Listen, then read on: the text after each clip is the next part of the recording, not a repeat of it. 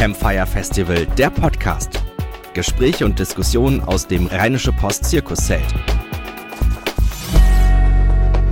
12 Uhr. Wir beschäftigen uns mit der Zukunft, die eigentlich gar keine Zukunft mehr ist, die nämlich auch schon ihren Aufschlag in Deutschland gemacht hat. Es geht um 5G. Herzlich willkommen im Zelt der Rheinischen Post hier beim Campfire Festival. Es ist Sonntag, es ist Tag 2 und ähm, ich äh, freue mich, dass ihr hier seid und vielleicht auch nochmal also, äh, ein, eine kleine Anregung, einen kleinen Profi-Tipp für euch. Äh, kommt gerne hier in die erste Reihe, ähm, hier auf die rote Sitze. Da ist nämlich noch so ein bisschen kuscheliger als äh, da hinten. Und dann haben es die einfacher, die immer meistens dann auch noch reinkommen. Ähm, dann brauchen die hinten nicht so lange rumstehen, weil man traut sich ja immer nicht, wenn man hier schon mal angefangen hat zu reden, dann nach vorne zu gehen. Ähm, also würde mich freuen, wenn noch ein paar hier nach vorne kommen. Ähm, das sind dann auch die gepolsterten Plätze. Von daher, die sind schneller weg. Also das ist nochmal so eine kleine Idee. Äh, so, ich würde sagen, schön, dass ihr da seid. Wir legen jetzt los, beschäftigen uns mit einem Begriff, der in den äh, Medien häufig schon in letzter Zeit eine Rolle gespielt hat. Aber wenn ich mal ganz ehrlich bin, so richtig durchdrungen habe ich das Thema 5G noch nicht. Was man irgendwie so ein bisschen im Kopf hat, naja, wir haben jetzt gerade 4G, das kam ja nach 3G, das war irgendwie schneller, aber dabei soll doch 5G viel mehr sein als ähm, äh, einfach nur ein schnelleres 4G-Netz. Was bedeutet das eigentlich? Und das lassen wir uns jetzt einmal genau erklären. Das tauchen wir mit jemandem ein, der das voll und ganz auch durchdrungen hat und auch Partner bei uns von der Rheinischen Post ist, von äh, die Firma Huawei, die es möglich macht, dass wir hier das Programm in den kommenden, äh, in den ganzen zwei Tagen stemmen können. Dafür ein herzliches Dankeschön. Und ich darf jetzt begrüßen Michael Lemke, Dr. Dr. Michael Lemke. Er ist Senior Technology Principal bei Huawei. Herzlich willkommen. Wunderschönen guten Tag.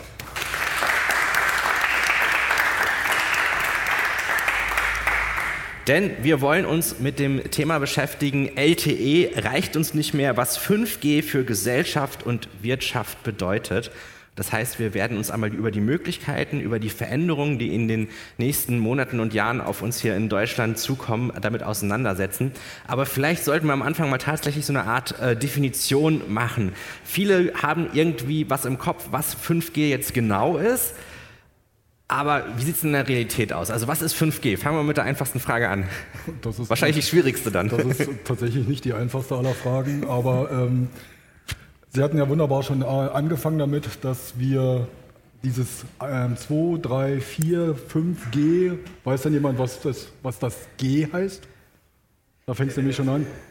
Sehr schön, wunderbar. Äh, das sind hier Fachkunde, das ist schon Fachpublikum, ne? weiß sofort Bescheid. Also 5G steht tatsächlich erstmal für eine technologische Evolution des Themas 4G. Ja? Und das Thema 4G äh, wiederum war eine technologische Evolution von 3G. Und wenn man sich anschaut, und hier gucken wir vielleicht doch einfach mal auf das Slide und äh, vergegenwärtigen uns nochmal die Vergangenheit, in wenigen Worten aufgeschrieben. Es hat in der Vergangenheit eine beispiellose Entwicklung gegeben durch das Thema Mobilfunk. Ich gehöre zu denjenigen, die es tatsächlich von Anfang an mitgemacht haben. Äh, als ich 92 einstieg in diese Industrie, da ging es gerade darum, der Deutschen Post, nein, der Deutschen Telekom damals auch schon, und der äh, Mannesmann D2 Mannesmann Mobilfunk hier in Düsseldorf, das erste Mobilfunksystem GSM überzuhelfen.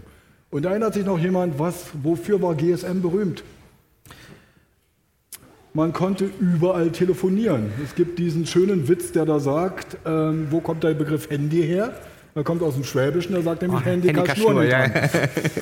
Und äh, das war sozusagen ein Riesenerfolg, der sich dann später mit dem Thema 3G, wo dann das, tatsächlich das erste Mal das World Wide Web ein bisschen angeschaut werden konnte, und schließlich 4G, wo man das World Wide Web sehr gut anschauen konnte und auch schon anfangen konnte, Filmchen und so weiter zu gucken. Das ist die Frage, was macht jetzt 5G dort anders? Und dann gucken wir ganz kurz drauf. Und die Technologieentwicklung, die 5G ähm, verspricht oder die 5G in Angriff nimmt, ist, dass das Thema nicht mehr nur, dass Menschen Geräte in die Hand bekommen und kommunizieren können, sondern die Idee ist, dass über Menschen hinaus auch Maschinen untereinander kommunizieren können, dass die Industrie anfängt, Kabel wegzuschmeißen und dann stattdessen eben drahtlos zu kommunizieren in viel größerem Umfang als bisher dass wir das vernetzte Auto sehen werden, das dann nicht nur die schöne neue Medienwelt reingespielt bekommt, sondern auch äh, die neue kann, äh, Vernetzungsmöglichkeiten nutzt, um sich besser zu orientieren in der Umgebung, um einen besseren Verkehrsfluss zu organisieren. Wir haben das Thema Medienkonsum, sollte man eigentlich vorne ranstellen, denn äh, ich weiß nicht, äh, wer von Ihnen beispielsweise schon mal eine Virtual Reality Brille aufgehabt hat oder der schon mal versucht hat, Augmented Reality zu nutzen. Das heißt, ein Realbild wird überspielt mit künstlich dargestellten Gegenständen oder 360 Grad Video, sehr eindrucksvoll, kann ich jedem nur empfehlen. Macht ungeheuer Spaß, hat aber den Nebeneffekt, ich brauche sehr viel mehr Geschwindigkeit. Mhm. Und damit haben wir eine Komponente.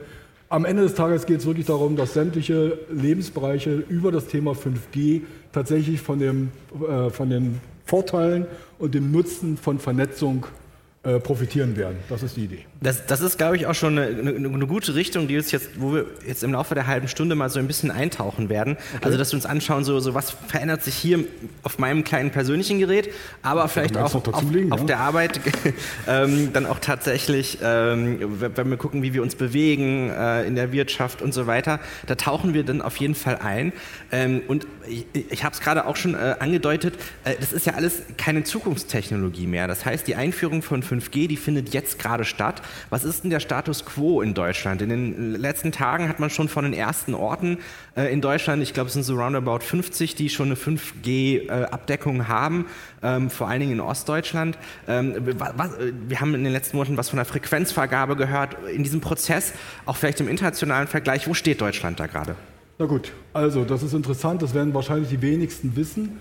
In Deutschland wird das Thema 5G eigentlich seit 2015 schwerpunktmäßig diskutiert. In den Fachkreisen, natürlich in den Forschungskreisen, bei den Fraunhofer-Instituten und bei den anderen Instituten dann tatsächlich schon viel zeitiger. Äh, dann, wenn man sich anschaut, äh, mit welchem Vorbereitungszeitraum solche Technologien anbereitet werden müssen, reden wir beispielsweise als Firma Huawei seit 2009 von 5G schon. So, was ist also der, die Besonderheit dieses Jahr? Dieses Jahr ist die Besonderheit, dass erstens tatsächlich die regulatorischen Voraussetzungen gesetzt sind. Es sind Frequenzen zur Verfügung gestellt worden. Der Eingeweihtere weiß dann vielleicht, dass es dann um die sogenannten äh, C-Band oder 3 Gigahertz Frequenzen geht. Will ich mich jetzt gar nicht verkünsteln. Fakt ist, es gibt neue Frequenzen, in denen man eine neue Technologie launchen kann. Äh, die internationale Standardisierung, die sich dieser Technologie angenommen hat, um sie zu entwickeln, und übrigens zweieinhalbtausend Firmen weltweit, die dort äh, dran rumbosseln und äh, ungefähr 700 bis 800 Leute in die äh, Standardisierungskonferenzen schicken. Die sind 2018 mit ihrem ersten Wurf fertig geworden und dann ist es so eingebaut in, diesen, ähm, in dieser Technologieindustrie, dass es dann ungefähr ein Jahr dauert, bis dass man das kommerziell nutzen kann, dass man also Produkte auf diesem Standard entwickelt und ausrollt.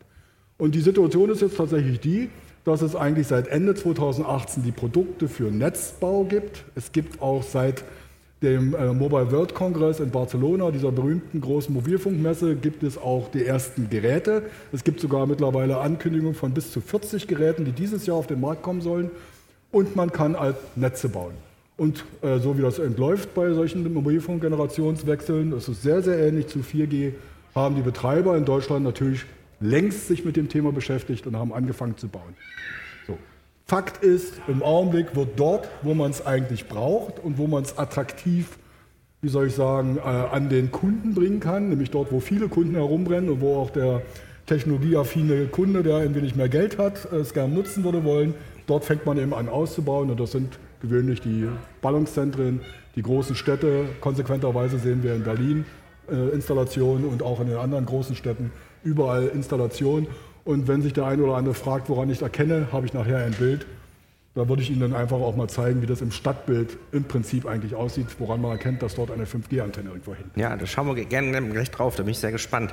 Was ich auch bei den 5G-Antennen schon ähm, gelernt habe, ist, dass die ähm, auch relativ dicht stehen müssen, um eine gute Abdeckung zu haben. Jetzt muss man ja sagen, ähm, äh, man erkennt immer, wenn man so mit dem Zug durch Europa fährt, sehr genau, wann man die deutsche Grenze überschreitet, weil wenn man zum Beispiel aus den Niederlanden kommt, dann ist direkt das LTE-Netz weg. Ja? Da bin ich hier mit etwas Glück habe ich dann so einen ganz Mini-Empfang, sobald ich über die deutsche äh, Grenze bin. Ich sag's mal so, mit LTE haben wir es ja schon nicht so gut hinbekommen. Soll das denn jetzt hier in Deutschland mit 5G besser werden? Also wie, wie sehen Sie das? Gut, ähm, es gibt folgende Logik des Bauens von Netzen. Der, die Netze und die Standorte, wie wir sie hier sehen, werden verteilt nach eigentlich grundphysikalischen Zusammenhängen. Das heißt nämlich, eine Radiowelle hat eine bestimmte Reichweite, um eine bestimmte Energieübertrag äh, darzustellen, um dann ein empfangsfähiges Signal zu erzeugen. So, die, äh, die Standorte, die wir bisher kennen in Deutschland, sind aus der ersten und zweiten Welle Mobilfunk. Nämlich die erste Welle, die das GSM-Netz baute. Und dann ist ja später in den 90er Jahren ist E Plus äh, ähm, äh, auf den Markt getreten. Da gab es keine Frequenzen mehr für GSM, das ursprüngliche GSM. Man musste doppelt so hohe Frequenzen verwenden und die reisten eben halb so weit.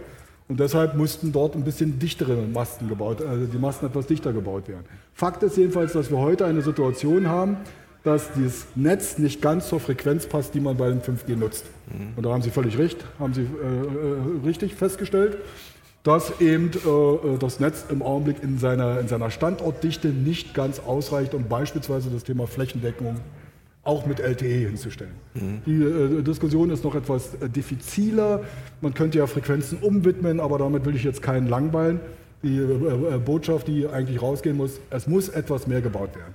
Mhm. Aber ich will auch gleich vorbauen, äh, das ist nichts äh, Ehrenrügiges. Vielleicht sollten wir uns in Deutschland auch mal ein bisschen umschauen und über unsere Grenzen hinausschauen, mhm. um dann zu verstehen, dass es in Deutschland tatsächlich auch Nachholbedarf gibt. Äh, Asiate, also ich, wir vertreten Huawei, Huawei sitzt in China, äh, ähm, Huawei sitzt in Shenzhen. Shenzhen ist die neue Wirtschaftszone nördlich von Hongkong.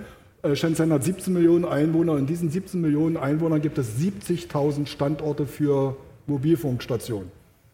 Deutschland hat 75.000 für 80 Millionen Einwohner und für eine Fläche, die 27 mal größer ist. Ja, 27 ist jetzt voll übertrieben. Ich müsste das tatsächlich mal nachrechnen. Also, aber es ist deutlich größer. Okay. Und da erkennen Sie schon, dass es dort irgendwie, da stimmt irgendetwas nicht. Mhm. Und ich kann Ihnen auch sagen, ich bin jetzt kürzlich hier gefahren von Düsseldorf nach Berlin. Wenn ich dort im ICE sitze und dann immer auf Edge oder gar kein Netz runterfalle und das im Minutentakt, dann sage ich, irgendwas, wir müssen hier was nach. Hier muss was passieren, hier muss nachgerüstet werden wo Sie es gerade erwähnt haben, dass Huawei ein chinesisches äh, Unternehmen auch ist oder ein Unternehmen, was aus China, China kommt. Ähm, jetzt im Zuge der Frequenzvergabe gab es auch die Diskussion, Einsatz von äh, Huawei-Technologie, ähm, inwieweit das auch tatsächlich ähm, ähm problematisch äh, sein kann durch staatliche Kontrolle ähm, von Seiten Chinas. Äh, wie stehen Sie dazu der äh, Debatte? Wie ist Ihr Blick darauf, wenn Sie das in den Medien verfolgen? Nun, ähm, also das ist, äh, schichten wir das Thema ein bisschen ab. Äh, Fakt ist zunächst einmal, dass ähm, wir äh, um, also um verschiedene, es gibt verschiedene Facetten der Antwort. Die erste Antwort ist, was sind wir für ein Unternehmen? Wir sind ein Privatunternehmen und es gibt in China zwei Wirtschaftsformen, das ist die staatliche Industrie und die Privatindustrie. Und in der Privatindustrie ist unser Verhältnis zur chinesischen Regierung das gleiche wie das eines jenes Wirtschaftsunternehmens hier zu der deutschen Regierung. Es gibt also wirtschaftliche Interessen und ansonsten sind wir entkoppelt. Zweitens, äh, das Unternehmen hat keinerlei staatliche Anteile, weil es ist eine Genossenschaft, das wissen die allerwenigsten. Äh, die ähm, Huawei wird besessen von den Mitarbeitern, von den 188.000 Mitarbeitern besitzen 96.000 Mitarbeiter Shares, das heißt Anteilsscheine und das bedeutet, dass der wirtschaftliche Erfolg des Unternehmens direkt zurückfließt als interne Dividende. Und diese Shares können auch nicht extern gehandelt werden. Das heißt, wir haben dort ein sehr profundes Interesse, uns unabhängig äh, quasi zu erhalten. Drittens, gesetzt den Fall, es wäre jemals so gewesen, dass wir auf einen chinesischen Anspruch gehört hätten, einen Regierungsanspruch in irgendeiner Form äh, äh, Missbrauch zu treiben mit unserem, mit unserem Marktanteil irgendwo. Was glauben Sie denn, was passiert wäre?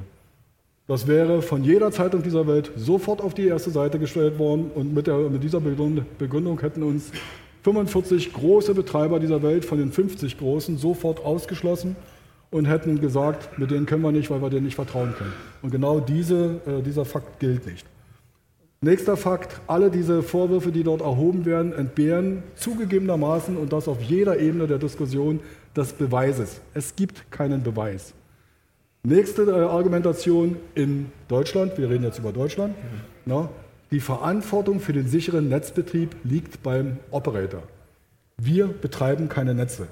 Wir besitzen keine Netze. Wir sind ein Lieferant. Das heißt, wenn wir unser Equipment, unsere Produkte bei unseren Kunden abgeliefert haben, übernimmt er die Verantwortung für den Betrieb. Und wir haben gar keinen Zugang dazu. Also es gibt verschiedene Ebenen, auf der man das diskutieren kann.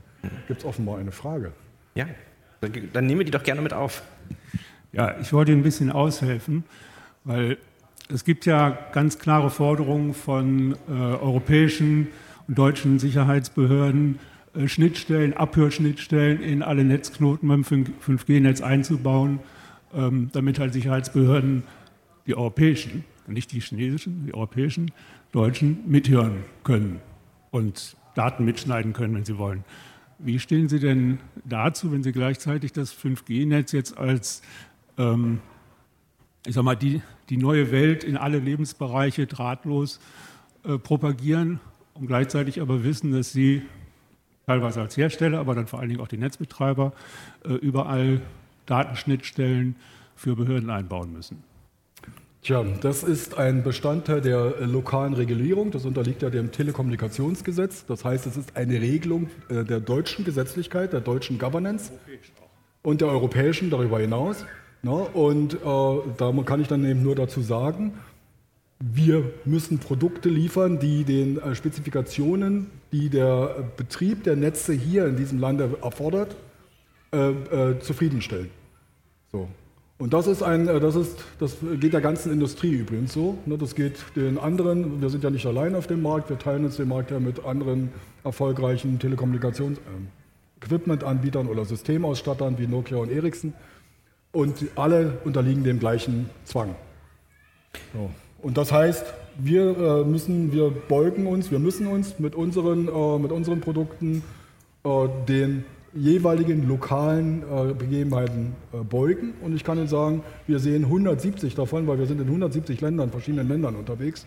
Und es gibt ein Petitum, das als grundlegende ähm, ähm, Positionierung oder als, als, unsere interne Governance gilt. Ähm, wir sollen den lokalen Gesetzlichkeiten folgen. Punkt. Und vielleicht darf ich noch sagen, es gibt auch eine schöne Aussage unseres äh, Chefs, der hat gesagt, lieber macht er die Firma dicht, als dass er einem Anspruch folgt, dass wir in irgendeiner Form Unterstützung leisten sollten, um irgendwoher irgendwelche Daten zu holen. das ist öffentlich, öffentlich verfügbar. Ich würde gerne ähm, auch noch mal ein bisschen mir anschauen, wie sich eigentlich unsere Zukunft verändert. Also wie ja. sieht die Welt mit 5G aus? Wir haben schon gerade ein Stichwort gehört. Internet of Things zum Beispiel ähm, ist da ein, ein großes Thema. Ähm, was heißt das konkret?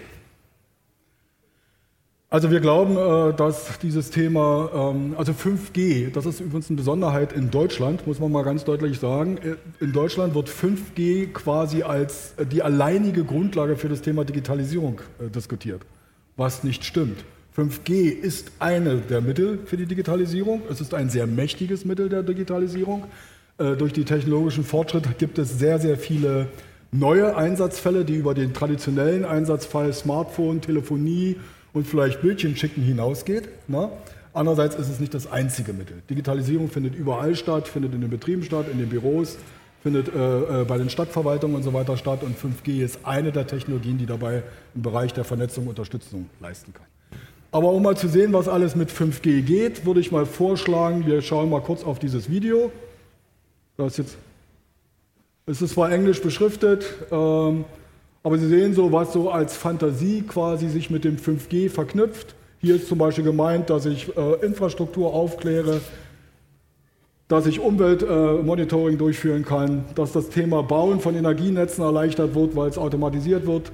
Robotics kann, äh, lässt sich damit ähm, realisieren. Industriebetriebe werden zukünftig ganz anders aussehen, weil sie nicht mehr diese Fließband, äh, ähm, äh, orient, äh, also fließbandorientiert sein werden, und dieses Thema VR, AR, da steht jetzt Cloud davor. Da sollten Sie sich nicht weiter darüber, ähm, äh, daran stören. Das ist schlichtweg einfach gemeint, dass viel von der Rechenleistung eben nicht mehr in der Brille selber stattfindet oder auf dem Endgerät, sondern vieles von diesen Rechenleistungen, die für diese Darstellung nötig sind, eben in einem zentralen Rechenzentrum, also der sogenannten Cloud, stattfinden. So, das ist quasi das, was wir in Zukunft sehen. Sie sehen hier auch den Hinweis auf das Thema Transport und Logistics. Alle diese Punkte werden durch die Fähigkeiten, die 5G verspricht, äh, Vorteile entwickeln. Ich greife mal mal so ein Thema raus, was ich ganz interessant finde. Zum Beispiel ähm, Thema Mobilität, äh, das vernetzte Auto. Ja. Ähm, wenn man sich zum Beispiel mal anschaut, ähm, autonomes Fahren, äh, da gibt's ja, spricht man über verschiedene Stufen, wie das eingeführt wird. Wenn ich mir jetzt aber überlege, okay, ähm, das autonome Fahren ist davon abhängig, äh, wie gut meine Netzabdeckung ist, äh, äh, frage ich mich, ist, ist das gut so oder beziehungsweise was heißt das konkret Connected Car? Äh, welchen Einfluss hat das auf mein Fahrerlebnis? Also diese Diskussion ist auch schon wieder Jahre alt in Deutschland, vielleicht mal gleich aufgelöst. Äh, ein äh, vernetztes Fahrzeug muss nicht immer 100% Connectivity besitzen. Na, die Logik, die dort entwickelt wurde, ist, ein vernetztes Fahrzeug fährt schneller, fährt sicherer, fährt besser. Na, ein eventuell, wo keine Netzabdeckung existiert, dann fährt es eben nicht so schnell oder muss in einen Notbetrieb äh, umsteigen und muss sich auf seine lokale Intelligenz verlassen. Und diese diktiert dann, dass man dort eben zum Beispiel nicht so schnell fahren kann. Mhm. Im Notfalle rechts ran. So, und äh, das ist eine Aussage. Die zweite Aussage, eine Straße abzudecken, ist keine Rocket Science. Mhm. Das ist einfach nur der Wille, quasi ordentlich zu bauen und das entsprechende Geld in, den, äh, in die Hand zu nehmen, durch wen auch immer. Wenn es sich um einen gesellschaftlichen Nutzen handelt, dann wird eben die Gesellschaft vielleicht äh, daran beteiligt. Wenn es sich um einen privatwirtschaftlichen Nutzen handelt und die Privatwirtschaft davon gute Geschäfte machen kann, dann wird sie sich darum kümmern, dass die entsprechende Coverage äh, entsteht. Und um dann beispielsweise mal zu erzählen, wie das auch anderswo ist, dieses vernetzte Fahren wird jetzt im Augenblick sehr heftig auch in China diskutiert. Hm. Und da hat man das Thema Ko äh, Koexistenz von vernetzten und nicht vernetzten Fahrzeugen auf derselben Straße überlegt. So, ja, das geht dort etwas anders zu tatsächlich als bei uns. Weil da hat man gesagt, okay, wenn wir dieses Problem haben, dann müssen wir halt einfach die beiden voneinander trennen. Also baut man eine Straße, wo nur autonome Fahrzeuge fahren dürfen. Mal zum Probieren. Also das ist gerade der aktuelle gegenwärtige Stand. Und es sind ja einige deutsche Firmen dort, Autoherstellerfirmen, die auch sehr viele Geschäfte in China machen, sind dort heftig mit dabei, gemeinsam mit den Industriepartnern, äh, den lokalen Industriepartnern, als auch zum Beispiel auch mit uns äh, an den entsprechenden ersten Einsatzszenarien zu arbeiten. Wie kann ich mir das konkret vorstellen? Also äh, in zehn Jahren, wenn ich hier in ein Auto steige, wie verändert sich das hier gerade mit, mit dem Connected Car? Vielleicht 15 Jahre, ich weiß es nicht. Naja, das ist ganz einfach. Äh, es wird, Sie werden einsteigen, Sie werden sagen, ich werde mich nicht mehr versklaven an das Lenkrad und an das Gaspedal, na, wenn ich das nicht möchte, sondern ich werde in der Zeit andere Dinge tun können. Ich kann Ihnen erzählen, dass heute Automanager die fahren ja auch heute schon mit teilautonomen Fahrzeugen. Sie nutzen die Stauzeit, wenn sie nach München reinfahren, zum E-Mail abarbeiten. Mhm. Ja, also Fakt ist, äh, wir werden von dieser ähm, sozusagen ähm, ein, eindeutigen Abhängigkeit, ich steige ins Auto, ich muss das Lenkrad in die Hand nehmen, ich muss Gas geben, werden wir entlastet werden nach dem Motto, ich steige ins Auto und sage, wo ich hin will und dann macht das Auto, was ich will. Mhm. Ja. Es gibt, sehr, gibt übrigens sehr hübsche andere Einsatzfälle, die dann auch sich der, der normalen Logik sofort erschließen. Drive Now, wer von Ihnen nutzt Drive Now? Da gibt es ein kleines Problem, weil bei Drive Now verteilen sich die Autos nicht so, wie die Kunden es später haben wollen. Mhm. So, und dann ist das Erste, na gut, dann setzt äh, BMW, setzt Leute in Bewegung, die das Auto vom einen Platz zum nächsten bewegen. Das ist, wie Sie sich vielleicht vorstellen können, eine logistische Herausforderung, ganz abgesehen vielleicht auch von den Kosten, die dadurch entstehen. Das nächste, was man überhaupt denken kann, ist Teleoperated Driving. Das heißt, es sitzt jemand zentral und fährt das Auto. Und das geht tatsächlich. Und das wird auch schon in allen Teilen vorgeführt, mit inklusive Kamerabild durch die Fensterscheibe. Ich sehe also genau, was los ist. Und damit das zum Beispiel ordentlich funktioniert, bräuchte ich eine geringere Verzögerungszeit, also dieser sogenannte Roundtrip, wie man immer nennt, das zwischen dem Bild, was dort aufgenommen wird von der Kamera und der Realsituation in dem, in dem und da kommt Cockpit dann wieder 5G nicht mehr als 5 oder 10 Millisekunden Verzug entstehen. Und okay. Da kommt zum Beispiel da kommt dann 5G ins Spiel. Okay, verstanden. Ich, aber ich sehe schon auch so beim, äh, äh, beim bei dem vernetzten Verkehr, äh, das ist wahrscheinlich eher gar nicht so sehr äh, die, der technisch, technologische Wandel, der da die Herausforderung ist, sondern ähm, bei uns im Kopf äh, sich damit auseinanderzusetzen, dass da einfach Veränderungen stattfinden und auch mal das Thema Kontrolle. Ja, genau. Das, deswegen, das ist sehr interessant. Ähm, wenn wir jetzt aber vielleicht auch noch mal so in andere Lebensbereiche reinschauen, wo haben wir denn tatsächlich beim Thema äh, Technologie, ähm, vielleicht auch schon mit einer 5G-Anwendung Kontakt gehabt, äh, aber das vielleicht gar noch gar nicht so richtig gewusst. Also was weiß ich, wenn ich jetzt mal irgendwie in den Bereich Musik oder Sport oder so reinschaue, äh, äh was, was für, für, für Cases gibt es denn da, die auch schon ausprobiert worden sind? Ja, das ist also ganz, weiß nicht, wer von Ihnen dann vielleicht das, äh, ein Angebot angenommen hat, äh, die letzten Olympischen Spiele sich anzuschauen in Südkorea. Ne? Das ist also tatsächlich ist dort die Produktion, der, die Medienproduktion hat dort schon auf Grundlage von 5G-Verbindungen stattgefunden. Was heißt das? Jetzt überspielt, normalerweise fährt ein riesen Übertragungswagen dorthin. Dann baut er da irgendwelche lokalen Techniken auf ne? und dann, äh, dann rennt er mit äh, riesen Batteriepacks oder mit einer, mit einer Kamera, mit so einem Kameragestell durch die Gegend, ist dementsprechend unflexibel. In, mit 5G ist das alles in einem Rucksack, die Kamera ist auf der Schulter und dann wird dieses Signal direkt in, äh, also direkt eingespeist, kann direkt äh, produziert und angesehen werden. Und auf die Art und Weise ist beispielsweise beim Thema Medienproduktion bin ich plötzlich viel tiefer drin. Ich bin direkt vor Ort. Ich stehe vielleicht im Einlauf und kann äh, den, den Sportlern direkt ins Gesicht schauen. Fakt ist, damals bei, in Seoul 2018 hat man dann den sogenannten 8K-Content schon generiert mit Hilfe und hat ihn übertragen mit 5G-Technologie. und das wird subkutan passieren, weil es ja auch eine Erwartungshaltung von uns gibt. Na, es wird immer besser irgendwie. Und dieses immer äh, irgendwie na, braucht eben zum Beispiel auch äh, Fähigkeiten, die nicht direkt für Sie sichtbar sind. Sie kümmern sich gewöhnlich nicht darum, wie das äh, Signal über die Luft von links nach rechts reist. Aber es gibt eben Technologen, Technologen, die das tun müssen, weil es sonst nicht so reisen würde, wie es erwartet wird. Was verändert sich denn zum Beispiel ganz konkret auf meinem Smartphone? Also ich meine, wenn ich jetzt hier zum Beispiel hier durch Düsseldorf laufe und sage so, boah, ich habe jetzt Lust hier ein bisschen was auf Netflix zu gucken, da wird nicht groß gebuffert, ich sehe das hier in super Qualität, wahrscheinlich HD, äh, alles super, ähm, bin ich eigentlich schon sehr zufrieden mit. Aber was verändert sich denn da für mich? Naja, demnächst werden Sie 360-Grad-Bewegtbild-Content anschauen wollen und das geht dann mit LTE schon nicht mehr. Aha. Und äh, wenn Sie wissen wollen, wie 5G sich beispielsweise in anderen Ländern darstellt, die dann schon äh, funken, dann, wo es dann schon funktioniert, ja, dann haben Sie 900 bis äh, 900 Megabit pro Sekunde auf Ihrem Telefon. Mhm. Und das bedeutet beispielsweise, dass wenn Sie einen Film runterladen, dann ist das eben jetzt ein paar Sekunden da. Es ist zwar ein sehr plakatives Beispiel, aber das ist eins, was durchaus äh, Wirkung hat. Ich sehe, wir haben eine Frage im Publikum. Da sind wir sehr gespannt. Also bei all den Möglichkeiten, die 5G zu bieten scheint, würde mich interessieren, da gibt es ja auch eine kontroverse Diskussion zu den gesundheitlichen Risiken, die auch ganz, ganz viel im Raum stehen. Und äh, bei mir ist da einfach immer ein Riesenfragezeichen. Was können Sie denn dazu sagen? Ich habe tatsächlich, hier meine, meine nächste Frage wäre tatsächlich, ähm, haben Sie eigentlich Angst vor Handystrahlung? Vielen Dank. Gut, also äh, das wollen wir kurz sortieren. Also es gibt ja mal zwei Facetten. Die einen sagen, oh, geh, oh je, die Antennen, die dort äh, irgendwo aufgebaut werden, die strahlen. Na, die senden elektromagnetische Strahlung aus, das ist okay. Und das Zweite ist, was, Gerät, äh, was passiert mit dem Endgerät. So. Bei dem Endgerät kann ich Ihnen sagen, das Endgerät entscheidet immer, äh, welche Technologie es nimmt. Jede Technologie, die dort verwendet wird, wird immer mit dem gleichen maximalen Leistungspegel wie bisher äh, äh, ähm, äh betrieben. Und ich kann Ihnen den nennen, der ist 0,5 Watt 0,5 Watt ist die Strahlungsleistung, die ich äh, quasi aus einem Handy bekomme. Und diese ändert sich nicht mit 5G. Die ist mit LTE 0,5 Watt. Und dann, wenn das äh, Handy sich entscheidet, okay, ich sende jetzt mit 5G, dann ist LTE nicht aktiv, sondern 5G und auch wieder 0,5 Watt. Das ist also sozusagen die äh, Endgeräteseite. Die andere Seite ist die Netzseite. Na, da hilft es mal, einen Blick zu werfen in die Bundesnetzagentur. Dort gibt es eine schöne sogenannte EMF-Datenbank, kann jeder einsehen.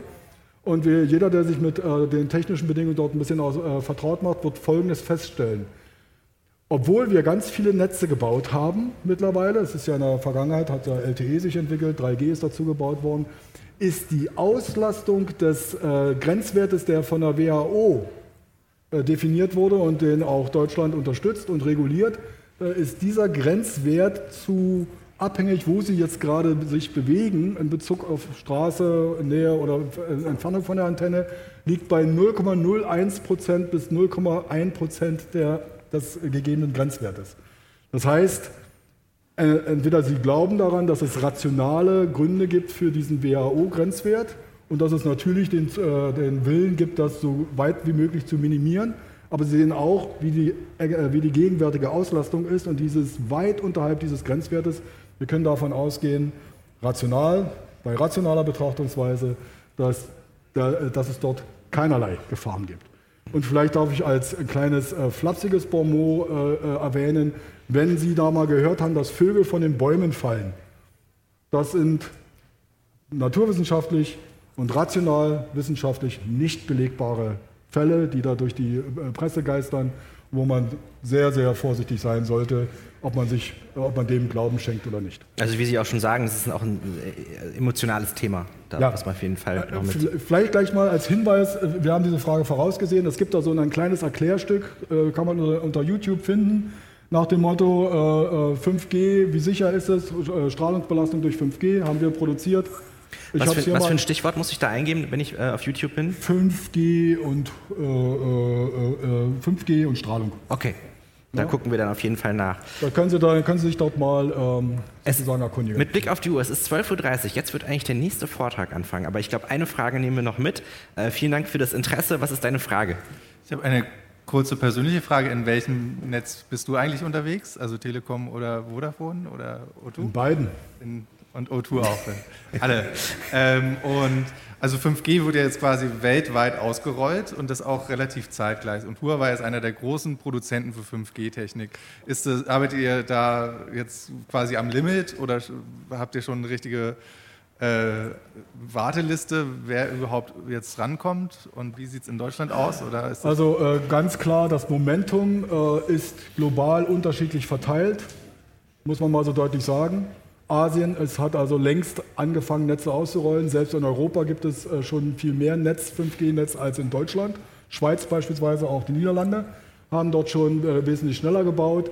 Wir äh, stehen Gewehr bei Fuß, aber wir haben andere Probleme im Augenblick zu managen, weil man uns ja nachsagt, dass wir es komplett missbrauchen wollen, was bisher eine unbewiesene Behauptung ist und die eigentlich, wenn man so will, erstens unseriös und zweitens, also wie soll ich sagen, eigentlich schade ist. So, so ist, richtig, ist die richtige Formulierung. Vielen Dank für die Einblicke in die Welt von 5G, auch in äh, die Rolle von Huawei dabei. Ähm, deswegen sage ich danke, Michael Lemke. Alles klar. Vielen Dank. Viele Texte und Bilder vom Campfire Festival gibt's auch auf zeitgeist.rp-online.de.